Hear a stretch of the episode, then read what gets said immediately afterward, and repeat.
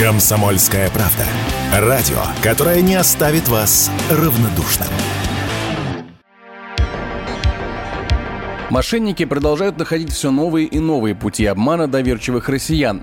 Не так давно популярность начала набирать схема, при которой с помощью искусственного интеллекта злоумышленники генерируют голос знакомого вам человека и присылают от его имени просьбу занять денег. Но знакомому человеку можно позвонить и узнать, правда ли у него проблемы с финансами, а что делать, если с предложением подзаработать к вам обращается знаменитость.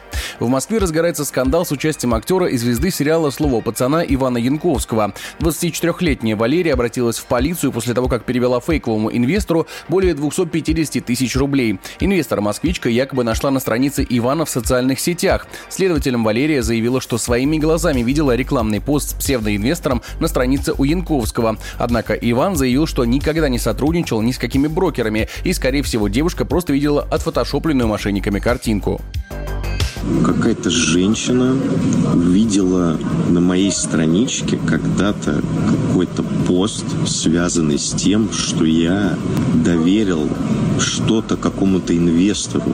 И что, мол, мы с этим инвестором там что-то работаем. Я спешу вас заверить, что я не имею к этому никакого отношения и никакой пост я не выкладывал. И подобной фигней я не занимаюсь. Использование известного имени – распространенная схема мошенничества у некоторых ушлых дельцов.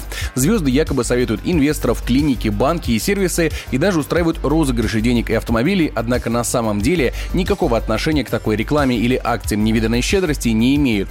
В обманах используются имена из зарубежных звезд. Так, например, несколько человек стали жертвой обманщиков, которые разыгрывали путешествие в Таиланд по местам, где снимался фильм «Пляж» с участием Леонардо Ди Каприо. Цена вопроса – смешные 300 долларов в качестве страхового взноса вопроса.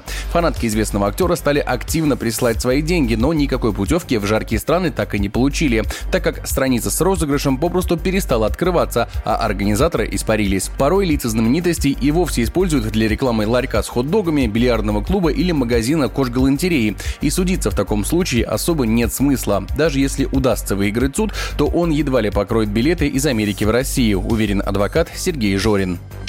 Очень часто используют там Ди Каприо, там Брэда Питта для рекламы пельменной, чебуречной. Иногда доходит до того, что рекламируют похоронное агентство. К сожалению, у нас э, серьезно не наказываются нарушения права на изображение и другие нематериальные блага. Да, там частная жизнь, там вмешательство в частную жизнь, честь и достоинство. Суды почему-то оценивают в 50 тысяч рублей. Однако порой актеры и сами участвуют в рекламе мошенников, не подозревая этого. Так актер Павел Деревянко в прошлом году решил вложиться в криптобизнес. Вместе с партнером он основал фирму, и все было хорошо. После, по совету Павла, в бизнес вложился его знакомый актер Артем Ткаченко и потерял на этой затее 6 миллионов рублей и 10 биткоинов. И увенчались успехом и инвестиции поклонника Деревянка, которому он посоветовал вложиться в крипту через его фирму. Теперь актер обвиняют в мошенничестве, ему грозит до 10 лет тюрьмы. Поэтому, как бы ни был популярен человек, который советует вам те или иные вложения, акции и криптоинвестиции, лучше сто раз все перепроверить и не вкладываться в сомнительные инвестиции, если вы в этом ничего не понимаете. Егор Волгин, радио «Комсомольская правда».